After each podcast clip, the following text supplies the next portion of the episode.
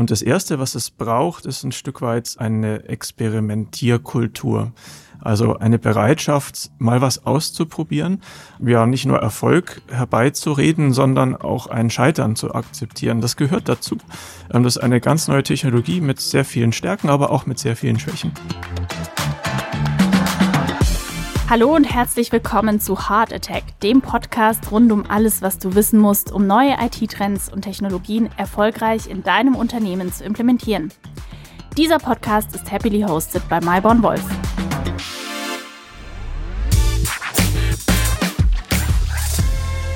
Mein Name ist Brigitte Streibig und ich habe heute wieder einen Gast eingeladen. Das ist Dr. Marco Pöttke. Hallo Marco, herzlich willkommen. Hallo Brigitte, freut mich sehr hier zu sein. Ja, ebenfalls. Marco, du bist seit drei Jahren Bereichsleiter für Data und AI bei Myborn Wolf. Du treibst auch als Head of Innovation die internen Transformationsprojekte in dem Bereich an. Und du hast mir erzählt, dass du 2004 dein erstes industrielles KI-Projekt umgesetzt hast. 2004, das klingt, als sei es gestern gewesen, ist aber schon 19 Jahre her. Ja, erschreckend, oder?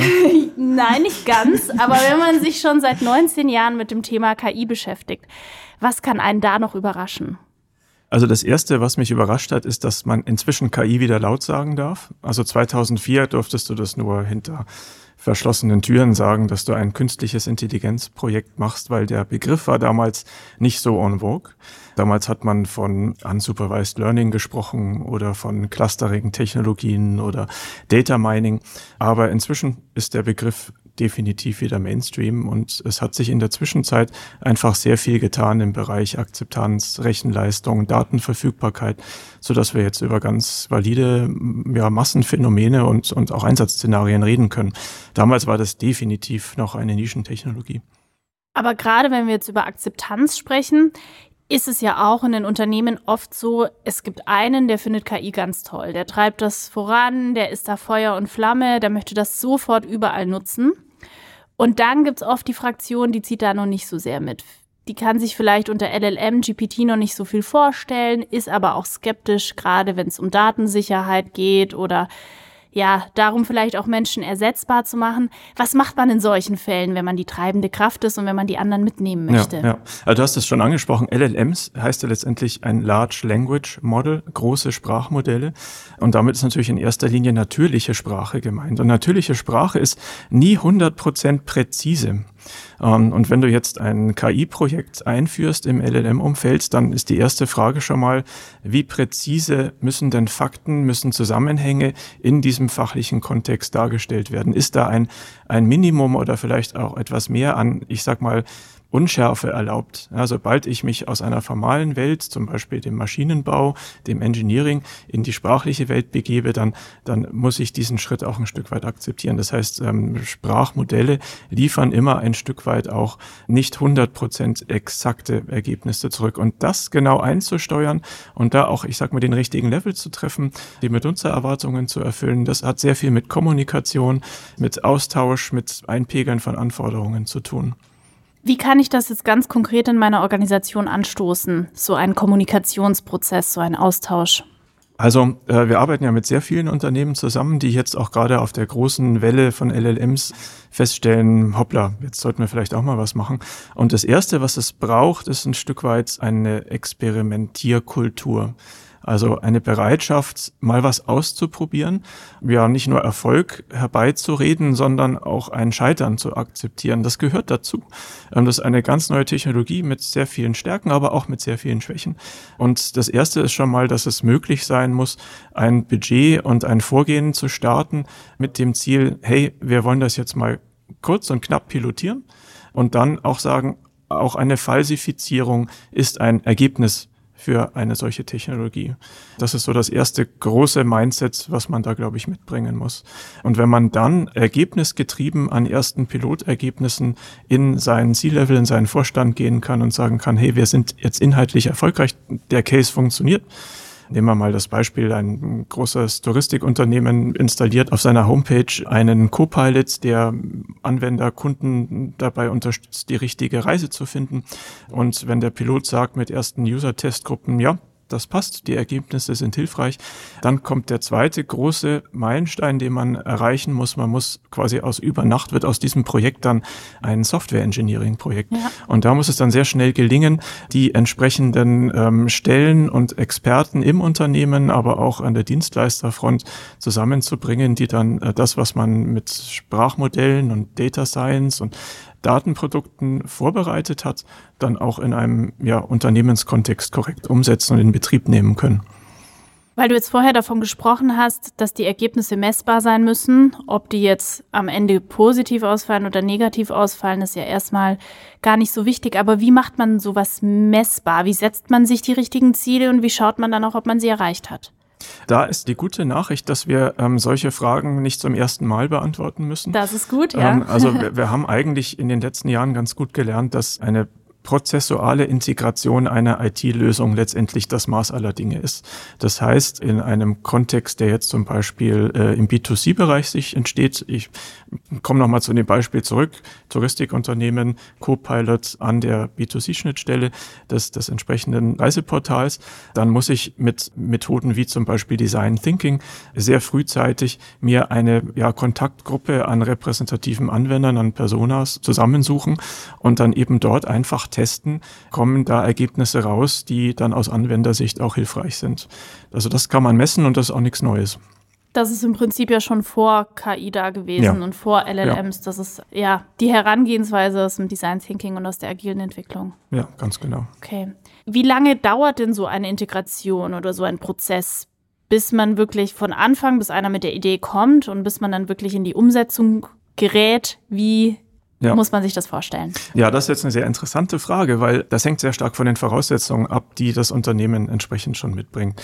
Ich würde mal ein ganz bisschen ausholen, wenn ich darf. Sehr gerne. Ähm, das Wasser steht ja hier auf dem Tisch. Also wir haben ja, wir haben Zeit. Wir, wir ja. haben Zeit und wir haben die Mittel, also sollten wir es tun.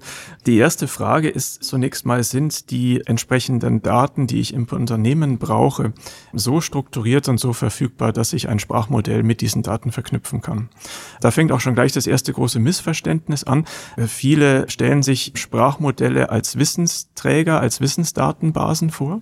Ähm, das ist aber eigentlich nicht richtig. Also wenn man jetzt zum Beispiel an GPT denkt, GPT-3, GPT-4, die wissen eine ganze Menge, diese Modelle über die Welt. Die haben so ein gewisses Allgemeinwissen mit eingebaut. Das führt ja auch dazu, dass unsere Kinder für ihre Schularbeiten GPT verwenden. Ja, ja. Ähm, das ist aber eigentlich nur ein Beifang, der dabei entstanden ist, eine Sprache über Texte, über Daten zu trainieren. Eigentlich interessiert uns als ich sag mal, Dienstleister für große Enterprise-Kunden dieses eingebaute Wissen in diesen Sprachmodellen gar nicht. Also das, was meine Tochter spannend findet für ihren nächsten Aufsatz, das ist für einen Unternehmenskunden eher hinderlich, weil das führt auch dazu, dass diese Sprachmodelle das Fantasieren anfangen und eben Dinge erzählen, die einfach nicht richtig sind. Ähm, sowas kann ich machen. Ich kann nicht dem Kunden eine Hochzeitsreise auf dem Portal anbieten, die gar nicht existiert. Ja, Halluzinationen ähm, Halluzinationen gelernt, ist das, das Stichwort, ja. genau, genau, so nennt man das dann. Ähm, das heißt, das Erste, was man macht, ist ähm, über entsprechende Maßnahmen, Prompting, Metaprompts, diesen Sprachmodellen das Halluzinieren abzugewöhnen. Das funktioniert, das kann man machen, wenn man weiß, wie es geht. Und dann muss ich aber andere Nutzdaten bereitstellen, über die das Sprachmodell dann entsprechend argumentieren kann. Und diese Daten sind aus der Domäne des entsprechenden anwendenden Unternehmens herauszuziehen. Also habe ich zum Beispiel alle Daten zu meinen angebotenen Reisen, zu den Flügen, zu den Transportmöglichkeiten, zu den Hotels, äh, die Metadaten dazu, habe ich die in einer Art und Weise so konsolidiert aufbereitet, dass ich sie im Kontext einer Kundenanfrage diesem Sprachmodell vorsetzen kann sodass das Sprachmodell dann aus diesen Daten aus einer natürlich sprachlichen Frage eine natürlich sprachliche Antwort generiert. Und das ist so der Hauptpunkt, wo es erstmal, ja, wo erstmal Grundlagenarbeit zu leisten ist. Also das sagen wir auch unseren Kunden immer. Wir müssen erstmal deine Datenbasis, deine Wissensbasis in Ordnung bringen, mhm. sodass wir ein gültiges Domänenmodell deines Wissens erzeugen können. Und dann erst können wir im zweiten Schritt daran gehen, eine KI anzuschließen. Also erst das Datenmanagement und dann die KI. Jetzt habe ich noch deine Frage ihr, noch nicht beantwortet. Das macht gar nichts, aber ich will gerade an der Stelle äh, nochmal einhaken. Dann geht ihr als Malborn Wolf oder als Team, geht da rein und zieht euch die Daten oder guckt euch die Daten an aus den unterschiedlichen Systemen, ERP, CRM, aus BI-Tools etc und guckt erstmal gemeinsam mit dem Kunden, dass die Datenbasis stimmt, ja. räumt auf, ja. bevor ihr überhaupt ja. mit dem KI-Projekt starten könnt. Okay. Also wenn man jetzt dringend herausfinden will, ob eine bestimmte KI-Technologie grundsätzlich funktioniert, dann kann man das für einen Piloten auch mal, ich sag mal, mit Turnschuhen machen und einmalig per Hand. Aber jetzt, wenn ich dann sage, es funktioniert und ich gehe jetzt den Weg zu einem produktiven System, äh, dann muss ich diese Datenbereitstellung natürlich in den Prozessen und in der Technologie ja. so automatisiert haben, dass alles aktuell und in der entsprechenden Qualität dann vorliegt. Und das ist oft ein Transformationsprozess, ja. der auch in die Organisation der Unternehmen reingeht. Dann kommen wir in Bereiche wie Data Mesh, Data Fabric, mhm. Data Lake, Lakehouse, kennen wir alles diese Begriffe. Die verbergen sich dahinter und dann bin ich ganz schnell dabei, solche Konzepte wirklich einzuführen bevor ich dann in eine produktive KI-Integration gehen kann. Mhm, verstehe. Ähm, wenn ich das habe für eine bestimmte Domäne, das kann dann schon mal auch mal ein Projekt von einer halben, halben Jahr Dauer sein, dann habe ich die Grundlage und dann kann ich erfreulicherweise sehr, sehr schnell erste sprachbasierte Dienste auf diesen Daten anbieten. Das geht inzwischen so schnell, weil diversen Hyperscaler da draußen im Bereich Cognitive Services inzwischen sehr gut verstanden haben, wie sie Sprachmodelle in entsprechende SaaS-Dienste verpacken. Und dann kriege ich da sehr viel aus der Tüte geschenkt und kann dann relativ schnell mit einer Sprachschnittstelle an meine Anwender herantreten. Was sind denn so die größten Herausforderungen, Gefahren, bevor man loslegt oder im Prozess? Was muss man berücksichtigen? Ja, auch da gibt es natürlich eine ganze Reihe von Erkenntnissen, die wir aus der Arbeit mit unseren Kunden bisher gesammelt haben. Eine wichtige Frage ist zunächst mal die Organisationsform. Also ich habe ja in einem großen Unternehmen, auch in kleinen Unternehmen, eigentlich nie die Situation, dass dort niemand angestellt ist, der keine Kenntnisse zu KI oder, oder generative KI im Allgemeinen hat. Das heißt, eine wichtige Aufgabe ist es zunächst mal, wenn man jetzt vor der Herausforderung steht, KI im Unternehmen einzuführen, dieses Wissen letztendlich zu nutzen und jetzt nicht äh, über eine, ich sag mal, zentral gegründete Abteilung Menschen zu erklären, was sie eh schon wissen, also Eulen nach Athen zu tragen. Also da empfiehlt ja. sich in vielerlei Fällen eine dezentrale Organisation in Form eines Netzwerks, in dem ich die verschiedenen Wissensträger im Unternehmen miteinander verbinde, ihnen eine Plattform zum Austausch gebe und dann dafür sorge, dass eben die Räder nicht dreimal erfunden werden, sondern dass ich die Erkenntnisse aus einer Abteilung A eben auch in die Abteilung B übertragen kann. Du hast vorhin erwähnt, dass ich das Ganze auch für Malborn Wolf intern derzeit mitleite. Das ist ein anspruchsvoller Vorgang. Kann ich mir ähm, vorstellen, eine, ja. ja. Eine solche Plattform ja. herzustellen. Da muss man auch ein bisschen, ich sag mal, Offenheit schaffen und auch alle Kolleginnen und Kollegen dazu motivieren, dass es Sinn macht, in diesen gegenseitigen Austausch einzusteigen. Das kann man sehr schön unterstützen mit gemeinsamen Repositories, mit einem, ich sag mal, Inner Sourcing Ansatz, dass man dort gemeinsam Templates zum Beispiel für so eine Sprachmodellintegration einmal erarbeitet und dann auch untereinander teilt. Das haben wir in einem sehr großen Konzern jetzt in den letzten zwei Jahren insgesamt sehr erfolgreich ausgerollt und dafür gesorgt, dass jetzt zum Beispiel der Finanzbereich, der HR-Bereich, aber auch die Produktion dieses internationalen Unternehmens ähnliche oder sogar identische KI-Templates benutzt hat, um ihre individuellen Probleme zu lösen. Also das würde ich sagen, ist eine der größten Herausforderungen, dass ich da eben Skaleneffekte nutze, ohne jetzt zentral äh, mit einer Attitüde, ich weiß, wo es lang geht, ins Unternehmen reinzubomben, sondern das eben aus den entsprechenden Bereichen zu holen und zu vernetzen. Aber schön, wenn das auch tatsächlich in der Praxis schon sehr erfolgreich funktioniert hat. Das wäre dann typischerweise Absolut. so ein Head of Innovation, mit dem ihr dann zusammenarbeitet mit seinem Projektteam, die aus unterschiedlichen Abteilungen kommen und wenn das mal dort erarbeitet wurde, tragen die das wieder in ihre Abteilungen hinein. Ja. Das ist so der Gedanke. Ja, ja okay. ganz genau. Verstehe. Ja. Jetzt habe ich gehört, dass ihr unterschiedliche Workshops in diesem Prozess anbietet oder dass ihr entlang der Prozessstrecke unterstützen könnt. Ja, ja. Kannst du uns da vielleicht mal einen exemplarisch nennen, mit dem man schon mal erste Erfolge erzielen kann?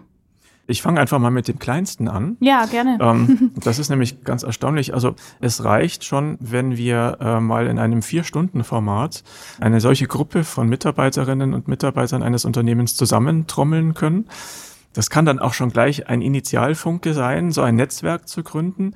Hey, lasst uns mal zusammensetzen mhm. zum Thema GPT beispielsweise. Und wir bieten an, einen solchen Vier-Stunden-Workshop inhaltlich zu gestalten, indem wir beispielsweise mal anfangen, ich sag mal, den ersten großen Mythen rund um GPT aufzuräumen. Ja, ist GPT wirklich unzuverlässig? Nein, kann man entsprechend einstellen. Mhm. Ist GPT wirklich unsicher? Nein, das kann man in geschützten Umgebungen in Virtual Private Clouds hosten, so wie jede andere Technologie auch. Letztendlich ist das nichts anderes als ein zustandsloser Server. Also wir wissen in Cloud-Technologien, wie man mit sowas umzugehen hat. Oder drittens, wie nachhaltig ist GPT eigentlich? Auch da gibt es ja vielleicht Vorbehalte. Ja, ähm, ja. Im Unternehmen, um Gottes Willen, ist das jetzt die neue Bitcoin? Schürfen wir jetzt statt mhm. Bitcoins, trainieren wir jetzt in, in großem Stil neuronale Netze? Mhm. Auch das ist im Allgemeinen nicht richtig, wenn man Modelle anwendet. Das wäre so ein Einstieg und dann gehen wir mit diesem Basiswissen ausgestattet mal ganz konkret an ein großes Sprachmodell heran in einer eigenen geschützten Umgebung, in der man auch dann keine Angst haben muss, Firmengeheimnisse zu prompten, weil die dann in USA mitgeschnitten werden. Also dafür sorgen wir, dass wir hier eine geschützte Umgebung unterm Arm mitbringen, in der man dann auch experimentieren kann. Wie gesagt, Experimente sind ganz, ganz wichtig in diesem Kontext mhm. von Anfang an und vertiefen dann auf Basis dieser ersten Erkenntnisse dann die Theorie dahinter. Auch das ist wichtig, dass man ein Wissen entwickelt, wie eigentlich so ein Sprachmodell funktioniert. Was ist eigentlich ein Foundation-Modell? Wie kann ich das anfassen? Was für Schnittstellen bietet mir das? Wo kann ich was customizen?